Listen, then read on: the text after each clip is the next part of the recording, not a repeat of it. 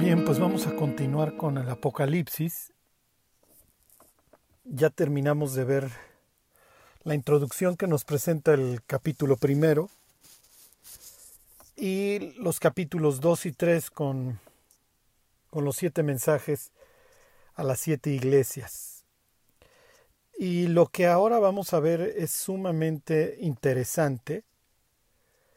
Piensen, piensen en que van a salir de viaje y se meten y se meten a internet y la página del hotel en donde se van a hospedar les permite hacer una especie de recorrido virtual por las instalaciones del hotel, por, el, por los cuartos, etcétera. Porque nosotros constantemente hacemos, pensamos en el cielo, pensamos en Dios.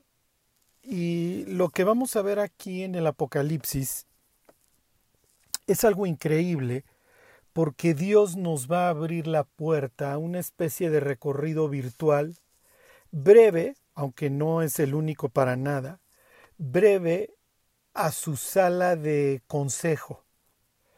¿Ok? No hay una sala de consejo más importante en toda la creación que la que Dios nos va a permitir ver. Imagínate que te permitieran entrar haber una sesión de consejo de Jeff Bezos y sus principales accionistas y consejeros y directores. Ajá, lo que, lo que se habla, los números que se manejan, las ventas, las cifras, o sea, etcétera. Sí, o sea, piensa en una empresa gigantesca y que te permitieran entrar de oyente a ver al consejo. Ajá.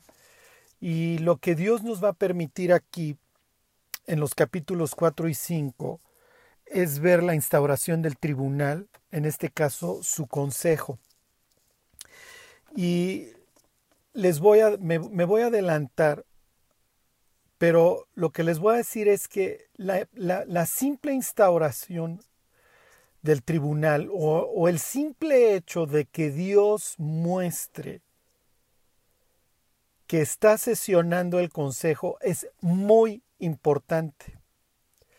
Porque en el resto de las ocasiones de la Biblia, en donde Dios habla a su consejo, suceden cosas sumamente importantes con la humanidad o con su pueblo.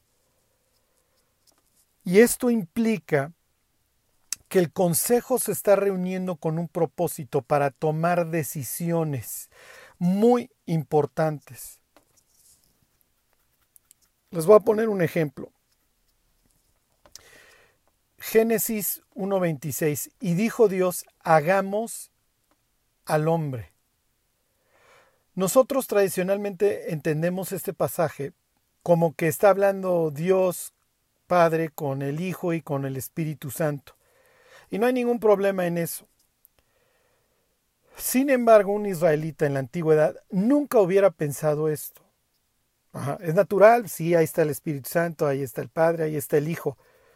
Pero lo que ellos están pensando es que Dios está hablando con su corte celestial, con el consejo. Y esta no es la... Y les voy a poner algunos ejemplos en donde Dios presenta cómo se instaura el consejo, cómo delega eh, funciones, cómo pide ideas, etcétera, porque recuerden que Dios pudiera hacer todas las cosas, pero no es lo que nos enseña en cuanto a su forma de actuar la Biblia. Dios, a Dios le gusta la delegación. Le gusta que sus hijos trabajen, que sus ángeles trabajen, que sus ángeles comuniquen, que lleven mensajes, que actúen. Y si es necesario exterminar al ejército asirio y matar 185 mil soldados, lo puede hacer Dios con un plumazo, pero envía un ángel. Eh, Dios le puede decir a María que, que va a tener un hijo, pero manda a Gabriel. Dios le puede comunicar a Daniel directamente las cosas, pero prefiere mandar un ángel y este ángel en el camino tiene conflictos con otro ángel, con el príncipe de, de, Persia y entonces tiene que ir a pedirle ayuda a otro ángel. Dios pudo haber abierto la brecha en un segundo, sí, pero permite todo este conflicto angelical y entonces tiene que intervenir Miguel, etcétera, etcétera. Entonces les, se los pongo esto como antecedentes para que ustedes vean que algo muy, muy importante está a punto de suceder. Se está instaurando el tribunal y lo que va y lo que sigue es la actuación de Dios y la toma de decisiones, eh, la ejecución de ciertas, de ciertas este, decisiones, de ciertas sentencias. Todo esto con un propósito. Para efectos nuestros, esta es, la, esta es tal vez de las veces más importantes en las que sesiona el, tribunal. ¿Ok? ¿Por qué? Porque Dios, y aquí estoy tomando algo de lo que vimos en su momento, de Isaías capítulo 2, Dios se levanta para castigar la tierra. Ajá. Y en este caso, esta idea de levantarse sería que se levanta, se sienta en su trono, toman su lugar los consejeros y empieza la ejecución ajá, de las determinaciones que va tomando el consejo. Desde luego que nunca va a haber una determinación que Dios no que se lleve a cabo, que Dios no apruebe. Finalmente, él en este sentido, en este ejemplo sería el presidente del Consejo y una decisión que no vaya conforme a su voluntad no se va a llevar a cabo. ¿Ok?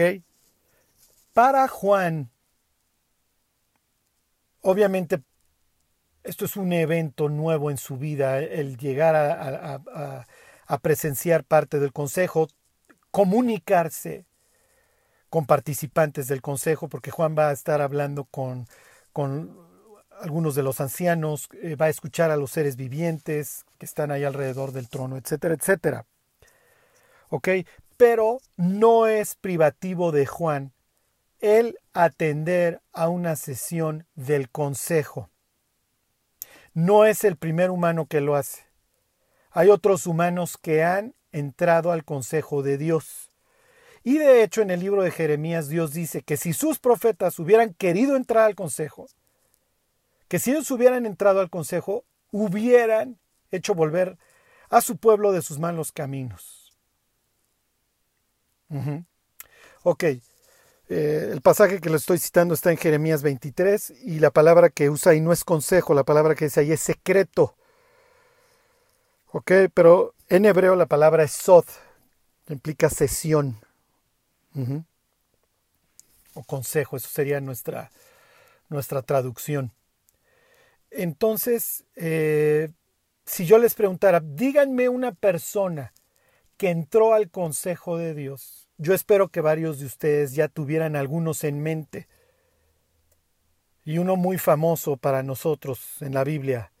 Conozco a un hombre, no sé si en el cuerpo fuera de él, que ascendió hasta dónde, hasta el tercer cielo y escuchó y bla, bla, bla.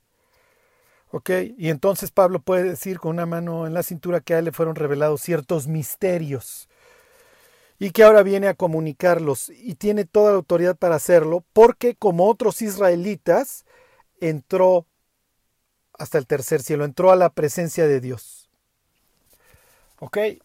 Entonces Juan no es la primera persona que, que participa en uno de estos eventos.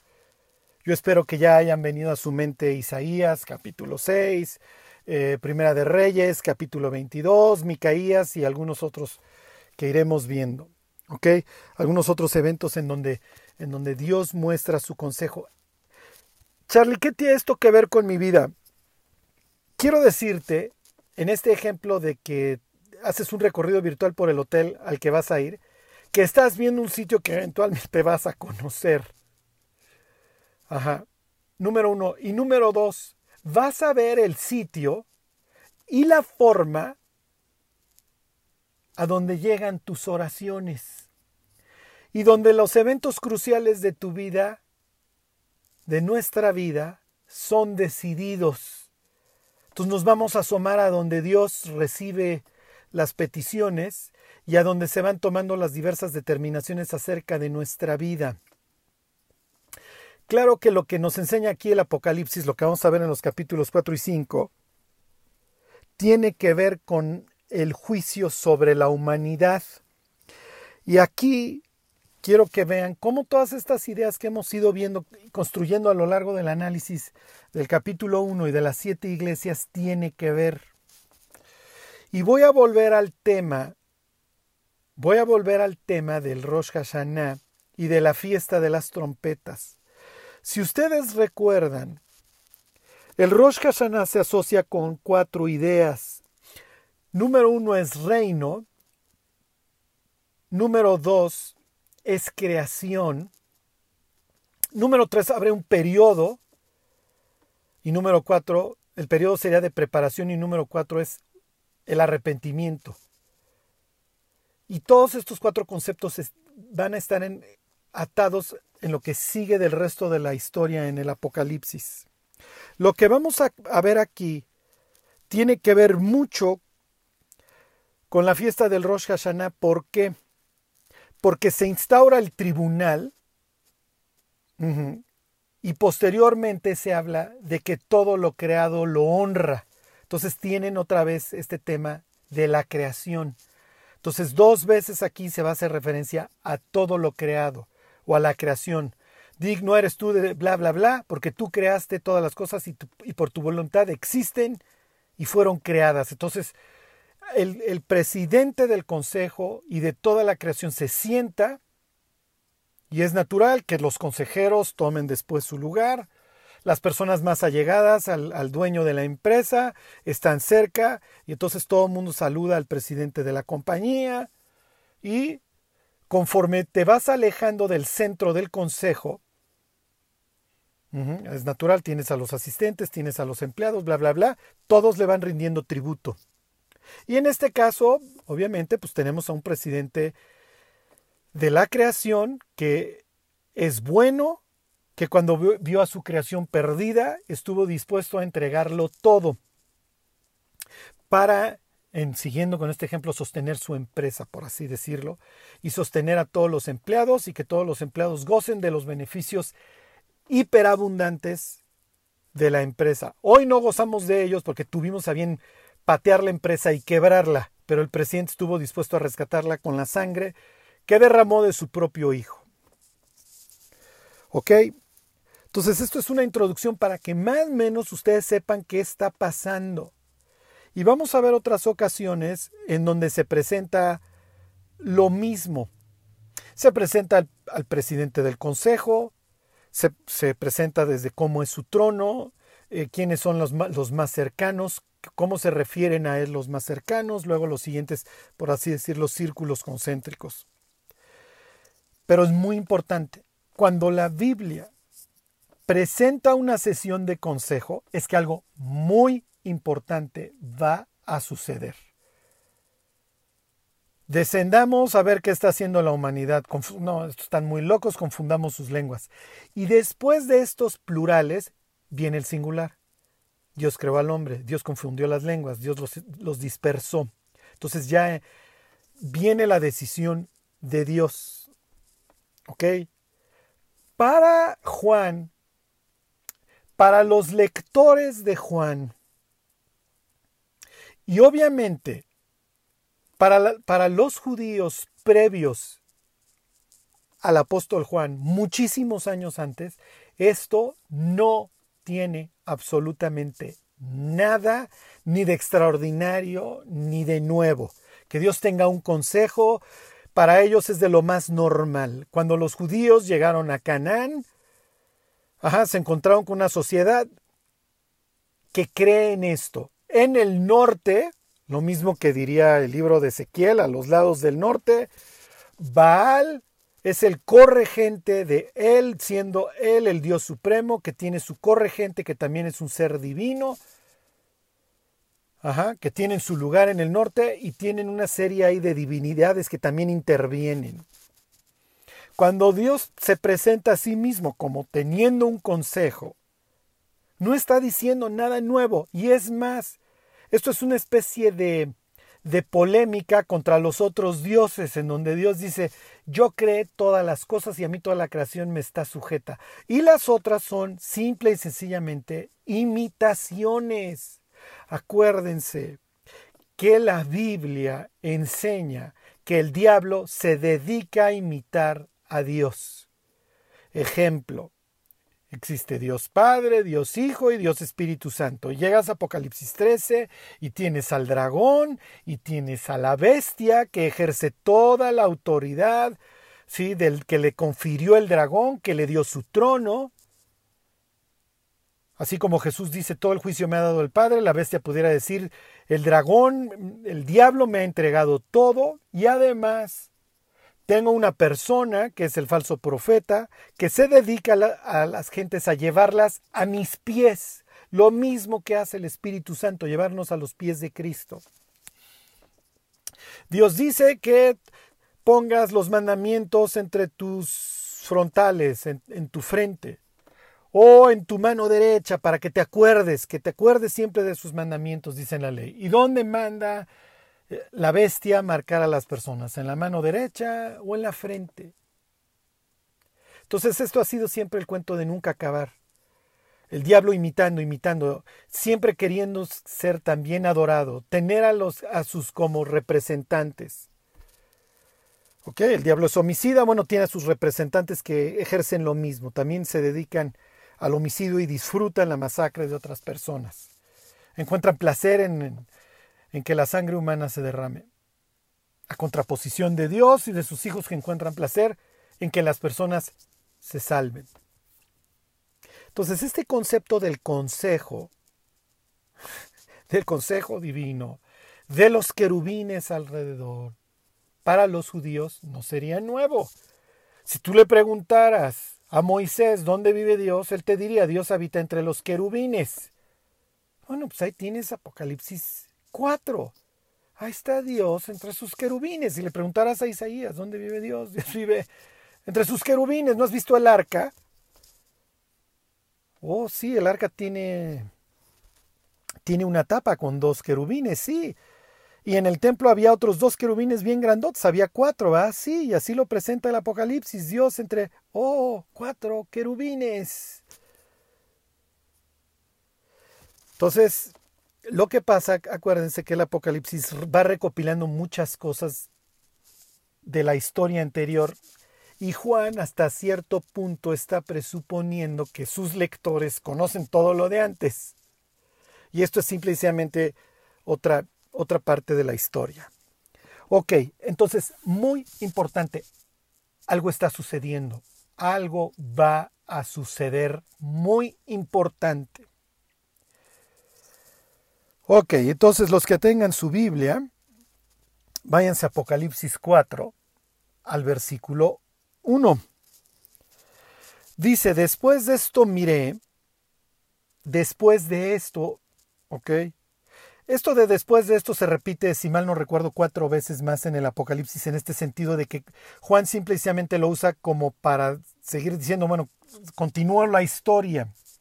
Y como lo vamos a ver, el, el Apocalipsis tiene una narrativa que cuando uno más o menos ya sabe por dónde va el hilo, ya no se hace tan complicado, como que tiene un sentido. Entonces tiene sentido que Jesús se haya presentado en el capítulo primero. En el 2 y en el 3 haya hablado de su iglesia. Y luego venga esta palabra después y que luego a Juan se le diga, ahora te voy a mostrar lo que sucederá después de esto. ¿Ok? ¿Después de qué? De la iglesia. Ya, el periodo de la iglesia terminó. Se instaura el tribunal y se abre un periodo de aflicción para las personas que se quieran arrepentir. Y en ese sentido sigue toda, sigue, como les diré, toda la línea del Rosh Hashanah. Acabó la primera venida de Cristo, por así decirlo, con las fiestas de primavera y ahora nos dedicamos a las fiestas de otoño. Y vamos a encontrar temática, digo, no solamente de fiestas de otoño, porque se nos presenta a Cristo como inmolado. Ajá pero empezamos a tener mucha temática de Rosh Hashanah, obviamente de los, del periodo de aflicción, y luego viene un periodo de perdón y reconciliación con su pueblo, y luego la habitación. ¿sí? ¿Y qué es lo que nos diría en ese sentido Este, aquí echaríamos mano del profeta Zacarías. Se celebraría la fiesta de los tabernáculos.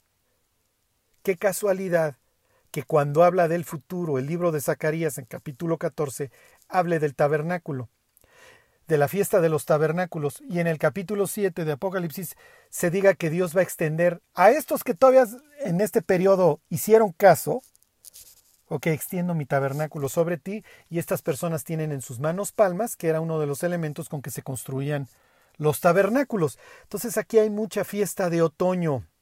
Y esto son buenas noticias para los que creemos en, en, en, que, en que Dios libra a su pueblo previo al periodo de aflicción. ¿Ok? Entonces suena la trompeta, entra entran los creyentes en ese instante que están vivos a estos cuartos, cierra tras ti tus puertas, se instaura el tribunal y se abre el periodo de aflicción, para que los que se quieran arrepentir se arrepientan en un periodo de juicio espantoso, porque para eso precisamente se está instaurando el tribunal.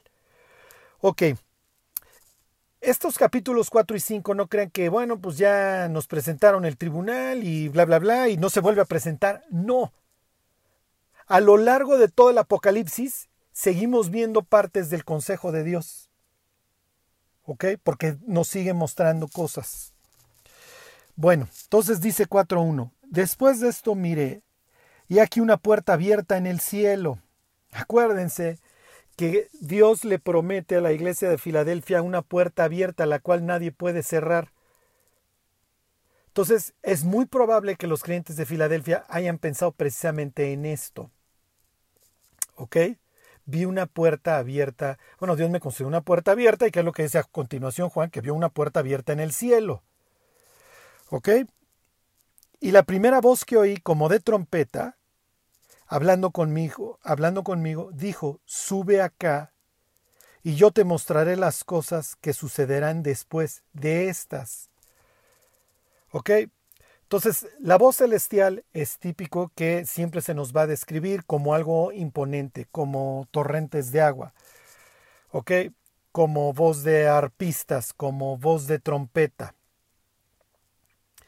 Y le dice, te voy a mostrar las cosas que sucederán después de estas. ¿Y cuáles son estas? Obviamente las, las que acaba de ver Juan.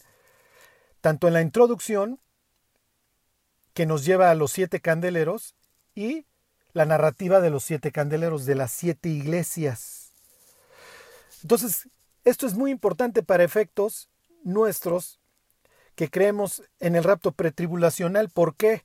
Porque lo que sigue para acá adelante es posterior. Ya, la iglesia se terminó, se abre un nuevo capítulo, se instaura el tribunal y vamos a continuar. Y como les dije, cuando se instaura el tribunal y Dios permite que, los, que las personas lo podamos entender o lo podamos ver a través de la Biblia, es que algo va a suceder importante. Ejemplo. Vamos a crear a la humanidad. Bueno, eso es bastante importante para efectos nuestros. La humanidad no se dispersó por el mundo. Vamos a ver qué están haciendo y descendamos porque soy justo y no los voy, no voy a imponer un juicio si antes no veo. Descendamos, descendemos. Ya vimos, Vamos a dispersarlos. Eh, la humanidad tiene este concepto de que el mundo es justo. No es cierto. No porque vivas bien te va a ir bien. Y es algo que ya expande Eclesiastés, pero bueno. No es de los sabios el pan, ni de los ligeros la carrera, ni de los fuertes la guerra, ni del elocuente el favor, sino que tiempo y ocasión acontecen a todos. Se lo voy a demostrar a la humanidad a través de un hombre justo. Y en el orden del día, esto lo vemos la próxima semana, y en el orden del día aparece Job. Y entonces Dios nos permite ver cómo es una sesión de consejo, en donde inclusive hay un consejero que se alebresta y le dice, este tipo, el que traes ahí en el orden del día, te quiere, porque has cercado sus bienes y has dado bendición a la obra de sus manos, pero es un convenenciero. Y como es tan importante, Dios permite que podamos echar un vistazo. Israel está, Judá e Israel están muriendo. Y entonces se le permite a una persona entrar al consejo y enseñárnoslo. Entonces, a ver, Isaías, pasa y ve y te enseño. Seguramente Dios ya nos abandonó. Porque ya estamos en Babilonia y se presenta el consejo delante de Ezequiel en el capítulo 1 de Ezequiel. Con los mismos querubines, con las mismas caras de águila, de becerro, de persona y de león. Ya veremos qué implica cada una de estas, de, estas caras, luego hacemos unas conjeturas ahí bastante extrañas, pero bueno, es parte del show. Este, ok, entonces muy importante, Juan, te invito a que subas y, tus dos sentidos están muy, y, y los dos sentidos están activos. Escuchas una voz y luego ves una puerta abierta en el cielo y una escalera, digo, y la puerta abierta y te dice, sube acá. Son buenas noticias, ¿no? Después de que termina la iglesia se escuchan las palabras, sube acá. Ok, versículo 2. Y al instante yo estaba en el Espíritu, y aquí un trono establecido en el cielo, y en el trono uno sentado. Esto no es nuevo. Hay una persona en el trono, y lo mismo leerías en Ezequiel capítulo 1, y lo mismo leerías en Isaías capítulo 6. Esto no es nuevo para los israelitas, ¿ok? Está ahí alguien sentado en el trono. Versículo 3. Y el aspecto del que estaba sentado era semejante a piedra de jaspe y cornalina, y había alrededor del trono un arco iris semejante en aspecto a la esmeralda. También lo dice Ezequiel 1, ya lo veremos, ¿ok? Porque antes de que nos metamos de lleno en esto, yo Vamos a hacer un breve repaso a aquellas veces en donde se le enseñó o la Biblia nos enseña escenas de esta del tribunal. Ok. Versículo 4. Y alrededor del trono había veinticuatro tronos. Y vi sentados en los tronos a veinticuatro ancianos, vestidos de ropas blancas, con coronas de oro en sus cabezas. Ahí están los consejeros. Que tienes veinticuatro consejeros. Y ¿Y para qué los quiere Dios? los quiere. Oye, pero Dios pudiera hacer todo en un chasquido de dedos. Sí, sí pudiera. Esto es muy importante para nosotros, recuérdenlo. ¿Por qué? Porque nos manda un mensaje muy fuerte. Dios no quiere hijos inútiles. Número uno. Y número dos, no existen los hijos inútiles. No existen. Cada creyente cumple una función en el cuerpo de Cristo. Entonces, si, si alguien ya se lo cortorró al diablo y le dijo, no, tú eres un inútil, además, tú ni cuentas, este, y además si tú te apartas, pues no va a pasar nada ni quien se entere, no es cierto. No es cierto, este es un vivo ejemplo. ¿Para qué quiere Dios un tribunal? ¿Para qué quiere decir Dios, hagamos al hombre nuestra imagen conforme a nuestra semejanza? ¿Para qué? Bueno, pues es la naturaleza de Dios. La naturaleza de Dios es relacional. Por eso nos salvó. Por eso nos salvó. Le gusta, le gusta que, que estemos, que le gusta escucharnos. ¿Cuántas veces he escuchado esas patéticas palabras? ¿Para qué oro si Dios ya sabe lo que, lo que necesito y antes de que Dios se lo pida? Sí, sí, lo es el Salmo 139. Aún no está la palabra en mi lengua y he aquí, oh Jehová, tú la sabes toda. Cuando un papá tiene un hijo de dos años, el papá ya sabe lo que quiere el niño, cuando ya todavía ni le está señalando el helado. ¿Y qué le va a decir? Cállate porque ya sé lo que quieres. ¿Para qué tenemos hijos, si no es por este instinto de relacionarnos, de enseñar a una siguiente generación, de amar a una siguiente generación. Ese es el corazón de Dios y por eso tiene a sus 24 consejeros.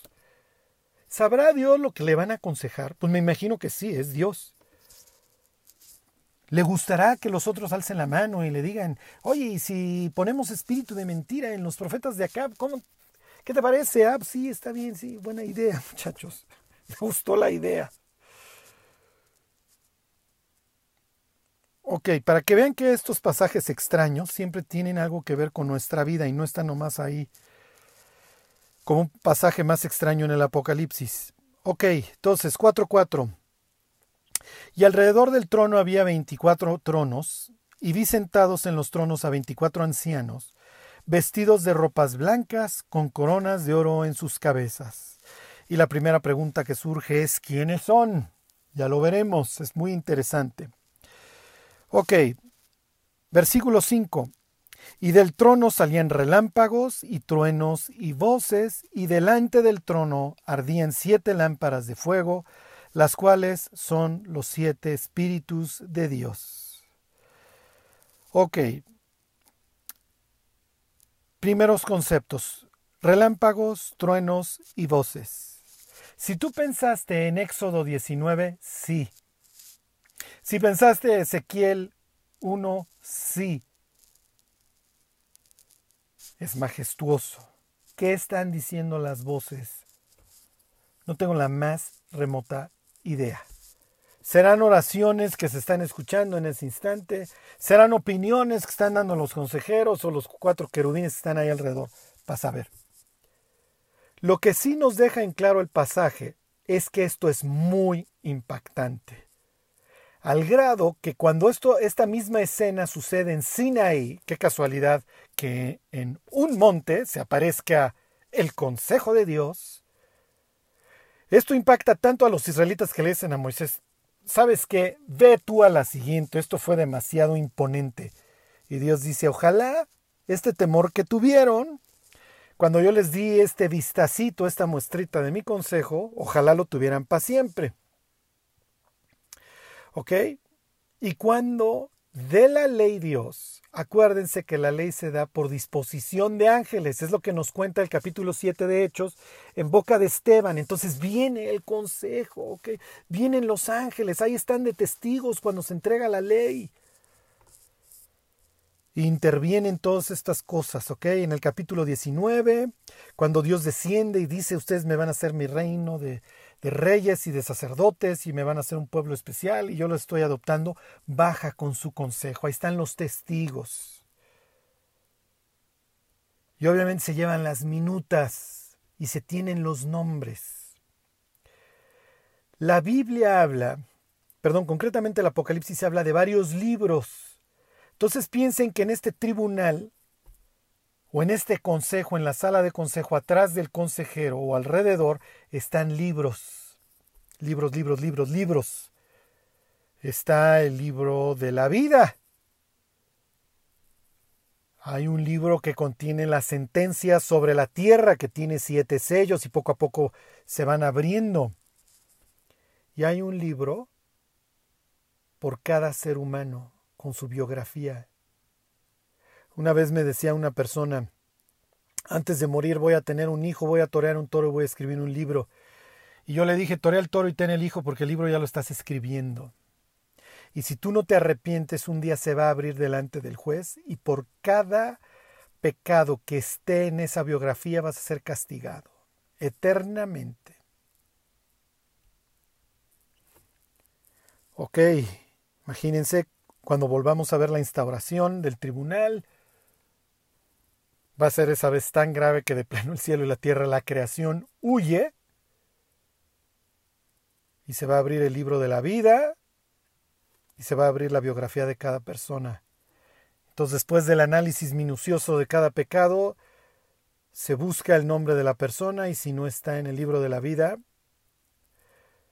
hay un ejecutor, la persona es lanzada a un lago de fuego. ¿Ok? No quieres venir al cielo, pues está bien puedes permanecer excluido. ¿Ok? Y delante del trono también está las siete lámparas. ¿Ok? Tienes este, tienes este, este candelabro con sus siete lámparas. ¿Ok? Este, que son los siete espíritus de Dios. ¿Ok?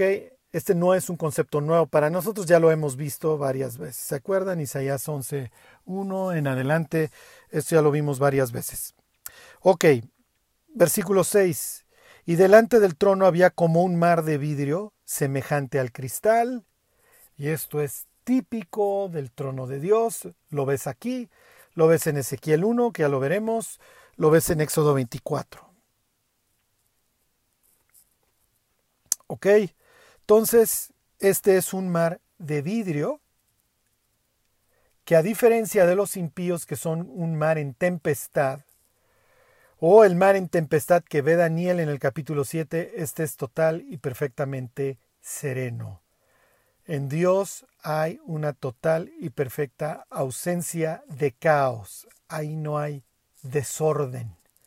Todo es, en ese sentido, piensa en, en un atardecer. ¿Ok? Piensa en un atardecer precioso. Cuando el libro de Ezequiel habla precisamente de este elemento, no lo presenta como mar, lo presenta como un atardecer, lo presenta como una expansión, como un cielo calmado. Entonces les voy a pedir que piensen en el atardecer más precioso que han visto, en donde no hay así un viento espantoso, ni la lluvia, ni el granizo, sino es un atardecer perfecto, ahí están las nubes simplemente flotando. Eso es Dios, esa es la paz de Dios. Entonces aquí nos está telegrafiando un mensaje muy claro. Más adelante, el Apocalipsis nos dice que en la nueva creación no hay mar, porque el mar representa el caos, el mar representa lo incontrolable. Y si, y si Jonás me estuviera escuchando, lo que estaría haciendo es alzar las cejas y decir, Escuchen a Charlie. Charlie tiene razón. No desobedezcan a Dios, no se metan en problemas. Y aquí, lejos de ser maestro bíblico, me pongo gorra de pastor. La persona que se la vive fornicando, que tiene hijos fuera del matrimonio, que ya tiene un amante, lo único que está generando es un mar en tempestad. Y lo único que puede esperar es que la siguiente generación que nazca fuera del matrimonio, en el desorden, en el desastre, sea un caos. Total y con total y perfectamente contrario a la escena que presenta el trono de Dios, en donde lo que enseña es un mar total y perfectamente dominado, tranquilo. Ejemplo, Jesús le dice a los discípulos, vamos al otro lado, y el otro lado implica la región griega, la Decápolis. Pero nosotros no vamos ahí, nosotros somos judíos. Lo que nos vamos a encontrar es un mundo griego y sus desnudos y sus locuras y sus, y sus dioses locos olímpicos. Y nos vamos a encontrar al loco de Hades, este, Plutón. Este, ¿cómo crees? Pero pues bueno, los discípulos habrán alzado los hombros y habrán pensado, pues vamos, y dice el maestro que vamos, pues vayamos. ¿Qué es lo que sucede en el camino? Bueno, lo que están esperando que suceda, los, los discípulos obviamente están esperando que haya caos. Pues nosotros no debemos de ir ahí y viene una tormenta. ¿Y qué es lo que hace Jesús? Jesús calma la tormenta. Jesús domina el caos.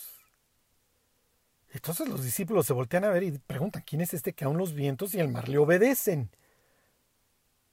Cuando llegan ¿Qué es lo primero que se encuentran? Pues sí, a un endemoniado incontrolable desnudo que vive en los sepulcros y vive en un sitio en donde se cultivan marranos. Puras imágenes de inmundicia a un israelita. Los sepulcros, los marranos y obviamente los demonios representados a través de un mundo pagano y de algo que para un judío de aquella época es abominable, que es una legión los discípulos, la mayoría, excepto por Judas, son norteños y en el norte, por el norte pasa la vía Maris, la ruta comercial, y ahí es natural que hay muchos soldados. Por eso es que tienes todas estas cuestiones con el centurión, etcétera, o luego en Cesarea. Pero bueno, ya me estoy desviando. El caso es que para ellos toda esta imagen es caótica y entonces viene un tipo que tiene la legión adentro, si mal no recuerdo, eran 4.800 soldados, ¿Y qué es lo que sucede después? Jesús lo calma, lo pone quieto y el tipo acaba en su sano juicio y vestido. Y Jesús regresa y viene Jairo y Jairo le dice, mi hija está agonizando y la hija muere en el camino a la casa. Y en el camino una mujer con flujo de sangre, con inmundicia, toca el vestido de Jesús y Jesús queda sanada. Perdón, esta, la muchacha queda sanada. Y luego llega Jesús y levanta a la hija de Jairo. Entonces tienes en este capítulo 5 del Evangelio de Marcos al Mesías dominando totalmente el caos, el caos representado por el mar, por las fuerzas opuestas a Dios, por la inmundicia que nos separa de Él y luego por la muerte. Lo mismo diría Marcos, que te enseñé en capítulo 5, te lo está enseñando Juan en ese mar que está debajo del trono, en donde todo es paz, en donde todo es orden, en donde todo es tranquilidad. Ahí no hay desorden, ahí no se desintegra el cuerpo, ahí no hay muerte, ahí no hay llanto, ahí no hay ruptura. Ok. Bueno, para que vean cómo todas estas cosas que nos va dejando la escritura y que tienen mucha, mucho significado. Ok, entonces versículo 6, se los vuelvo a leer, y delante del trono había como un mar de vidrio semejante al cristal, y junto al trono y alrededor del trono cuatro seres vivientes llenos de ojos, delante y detrás. Ok, son seres bastante extraños. Todo lo ven, todo lo ven, todo lo ven. Y más adelante estos cuatro seres son asociados con cuatro con cuatro sellos y concretamente con cuatro jinetes. ¿Por qué? Y luego ya no se asocian con el resto de los tres sellos. ¿Por qué? Ahorita les va a caer, ahorita les va a cuadrar esto. Esto es fascinante. Fíjense. El primer ser viviente era semejante a un león, el segundo era semejante a un becerro, el tercero tenía rostro como de hombre, y el cuarto era semejante a un águila volando. Miren, para eso existen los nerds y no me estoy refiriendo a mí. Para eso existen las personas que, las, que se la viven excavando y leyendo literatura antigua. Esto no es nada más ni nada menos. Los querubines representan a a través de sus cuatro rostros los cuatro puntos cardinales. Tan tan. Son cuatro seres que están delante de Dios y te los enseña Ezequiel 1, te los enseña Isaías 6 y te los enseña Apocalipsis 4 y 5. Y bueno, todas las veces que siguen apareciendo. Son querubines, son seres celestiales. ¿Ok? Y cuando les digo querubín, no piensen en un niño cachetón con alas. No piensen en un león con alas, piensen en un toro con alas. Es un ser imponente al grado que, que cuida la entrada a la presencia de Dios. ¿Ok? ¿Qué hay sobre el arca? ¿Qué hay en los relieves del templo de Salomón? Querubines, palmeras, este, ¿cómo se llaman? Este, ay, ay, ay, los frutos estos, bueno, se me fue, pero bueno, tienes frutos, calabazas. ¿Por qué? Porque te estoy representando el templo en donde vive Dios. Dios vive en esta casa y es natural que haya querubines pues yo sé que hay querubines, ¿sí? por lo menos los que han entrado al consejo llegan y te cuentan que hay querubines. Si tú le preguntaras a Juan, oye Juan, ¿qué hay en la presencia de Dios? Bueno, pues lo que vi fueron cuatro querubines, con ojos por todos lados, con seis alas y con diversos rostros que, que simbolizan los cuatro puntos cardenales. Toda la creación. ¿Ok? Tan tan. Entonces es lógico que los siete espíritus de Dios que recorren toda la tierra, y luego tengamos este, esta referencia a cuatro seres celestiales que están en la presencia de Dios, ¿sí? y que están llenos de ojos por todos lados, y que representan el control de Dios sobre toda la creación. ¿Por qué? Porque los cuatro rostros representan los cuatro puntos cardinales, a través de un buey, de un león, de un águila y de un rostro humano. Así veían el mundo, y así nos lo cuenta Juan en el Apocalipsis. Ok. Versículo 8.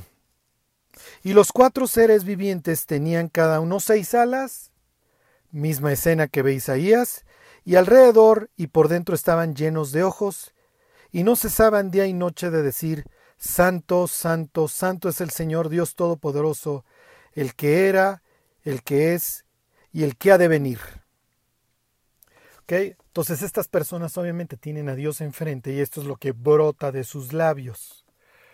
Y acuérdense que aquí no se representa a Dios como el que es, el que era y el que será. ¿Por qué? Porque Dios es relacional. Entonces Dios es el que es, el que era y con el que nos vamos a reunir, el que quiere pasar la eternidad con nosotros. Para eso nos salvó. Al final de cuentas, eso es lo único que nos debe de importar. Tener una relación profunda con Dios, una relación estrecha con Él. Y miren, Estudiar el Apocalipsis se presta para muchas cosas, para decir, ay, yo sé mucho y yo ya sé qué quieren decir los cuatro seres celestiales. Les voy a contar una anécdota que un día me platicaron y que creo que es la anécdota más sana para estudiar el Apocalipsis. Están un día unas personas con sus doctorados discutiendo acerca del Apocalipsis en el campus de una universidad muy prestigiada en Estados Unidos, en donde se dedican a estudiar la Biblia. Y entonces se encuentran a la persona que se dedicaba a hacer el aseo en la cancha de básquetbol, no me acuerdo dónde, leyendo el Apocalipsis. Y entonces le preguntan, oye, ¿y entiendes lo que lees? Y se voltea la persona y les dice, sí, Dios gana.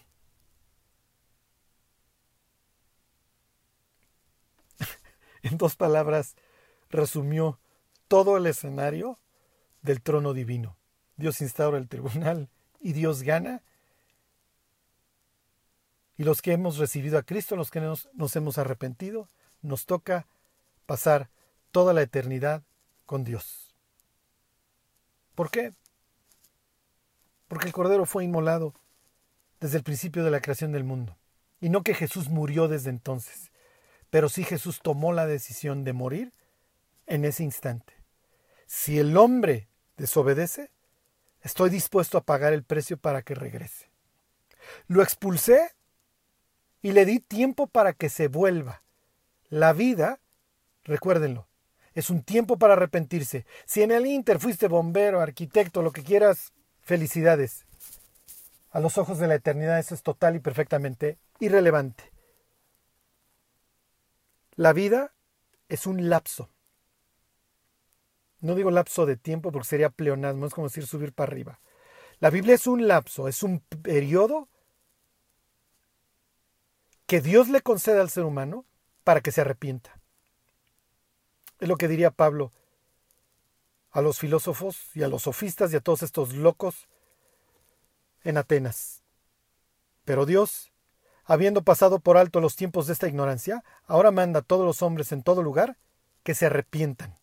Y el fin de la vida es que busquen a Dios.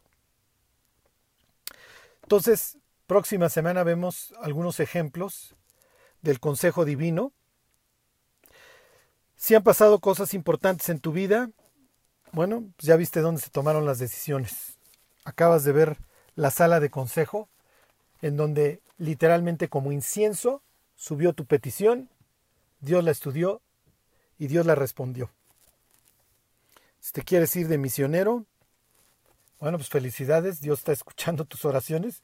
Si eventualmente te vas a ir, es precisamente en esta escena, es precisamente en un escenario similar, en donde Dios en su orden del día verá y, si es su voluntad, tomará la decisión para que todo se dé. Eh, la ocupación ya no me está permitiendo dar dos mensajes de Apocalipsis a la semana. Si lo puedo hacer, lo hago, pero lo más probable es que nos quedemos con, con los estudios de la restauración y Esdras eh, los domingos y los martes con los estudios de Apocalipsis. Los extraño y que Dios los bendiga. Y se alegró el pueblo por haber contribuido voluntariamente, porque de todo corazón ofrecieron a Jehová. Primera de Crónicas 29:9. Si deseas ofrendar para nuestro trabajo misionero, te invitamos a que des clic en el enlace que estamos dejando en la descripción de nuestras redes sociales. Ve y sé bendición. Gracias.